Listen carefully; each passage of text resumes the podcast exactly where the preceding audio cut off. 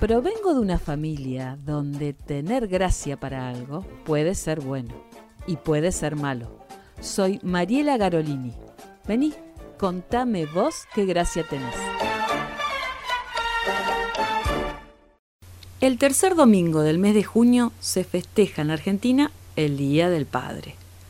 Esta celebración se originó en Estados Unidos y no vamos a entrar en mayores detalles, ya que este podcast nos convoca a otras cosas.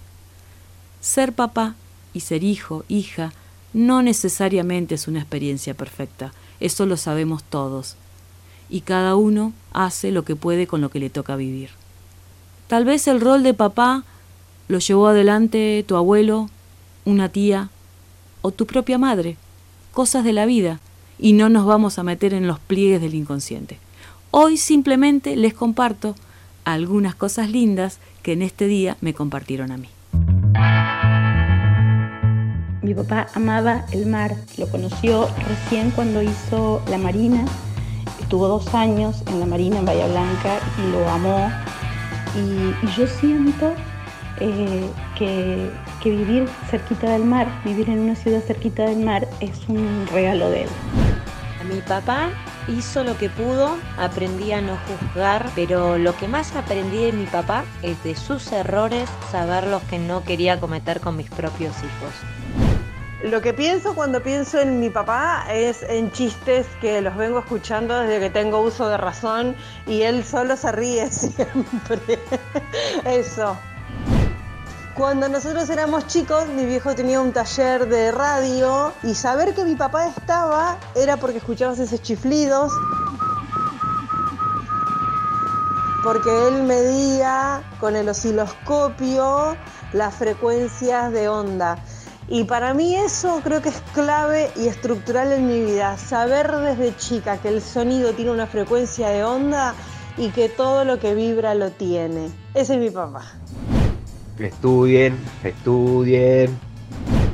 Y lo que más valoro es tu presencia permanentemente, tu generosidad, eh, la capacidad de, de disfrutar de las cosas simples de la vida, tu mente abierta y amplia para aceptar diferentes situaciones y ojalá puedas llegar a ser un 20% de lo que sos vos. Te amo. Todos podemos cambiar y equivocarnos un poquito. Late, late pero mi viejo enseñaba o dejaba improntas haciendo más que hablando. Así que, bueno, era mirarlo y cansarse, eso lo aprendí. Pero bueno, casualmente hoy, por ejemplo, si iba a cargar nafta, me decía nunca hay que, quedarse sentado al volante, siempre hay que bajar y abrir la, la tapa del tanque. No, mi viejo me enseñó eso. Y si mandás a lavar el auto, que nunca te laven el motor porque hacen cagadas. Te lo mojan, un quilombo. Bueno, lo que recuerdo de mi querido papá era que si yo aprendía a chiflar, nunca iba a perder el colectivo o si necesitaba buscar a alguien. Y yo desde los seis años iba practicando mi chiflido. Es más, ahora te lo hago era que, bueno, éramos muy inventivos toda la familia y a mí me decía, negrura del alma pura, calzón con caca, piernas chorreadas. ¿Viste? Muy escatológico, pero bueno, es lo que me viene a la mente. Mi papá era medio blasfemo, por decirlo de alguna manera. Decía, por ejemplo, me cago en la hostia. Se martillaba un dedo y la expresión era me cago en la hostia. Y uno de los momentos más lindos de mi vida y de la vida de él, creo, porque estaba tan orgulloso, fue el día que yo egresé de la secundaria, porque él siempre decía que no había podido estudiar, mi papá había vivido en el campo, no había tenido oportunidades de estudiar. Entonces cuando yo terminé la secundaria, para él era un orgullo y, entrar conmigo hasta la fiesta de egreso y bailar el vals, son recuerdos absolutamente imborrables para mí una frase célebre que me haya quedado de él, que una vez me preguntó, cuando yo le dije que quería estudiar comunicación social, que quería ser periodista, él me dijo, eh, hijo, ¿y no te gustaría estudiar abogacía u otra, u otra actividad que tenga más campo laboral acá? Pero bueno, siempre me recuerdo eso porque, bueno, las vueltas de la vida en, el camino que eligió uno, ¿no? Pero siempre apoyaron mi decisión, tanto él como, como mi vieja, y me acompañaron para, para que pueda seguir el camino que elegí. También es muy loco porque me acuerdo de sus expresiones, pero como murió cuando yo era chiquita, y a veces me cuesta recordar su voz. Mi papá es la única persona en el planeta que me dijo Mariucci siempre, así que ese es mi mayor recuerdo, el Mariucci. Una imagen que siempre tengo de mi papá tiene que ver con el trabajo, con verlo trabajando. Eh, mi papá había sido infinidad de cosas en su vida, había sido panadero, había sido acomodador de cine cuando era muy chiquito, muy jovencito, había sido mecánico, eh, bueno, fue tintorero gran parte de su vida, pero además era artesano, le gustaba un poquito la carpintería.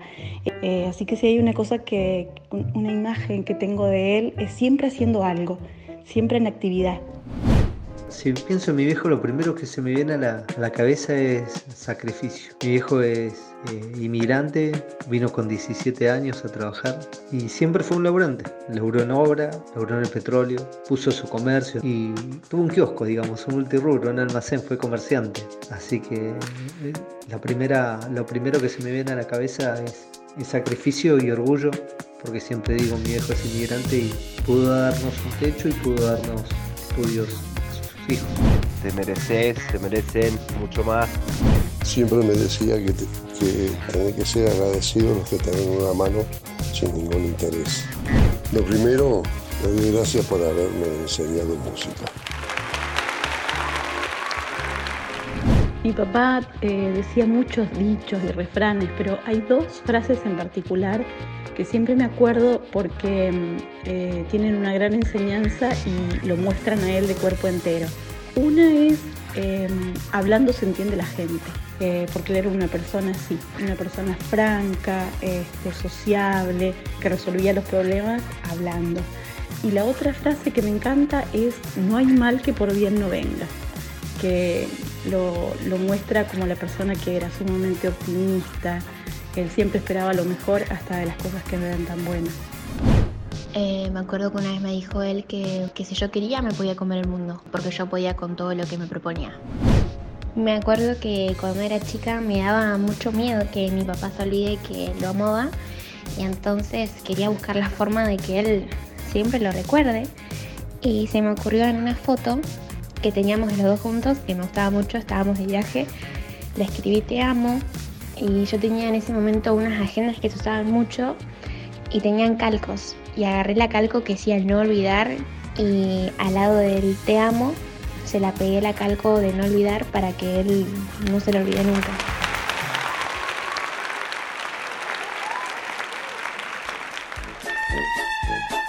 Este es el podcast Contame vos qué gracia tenés. Soy Mariela Garolini. Seguime en www.adnsur.com.ar.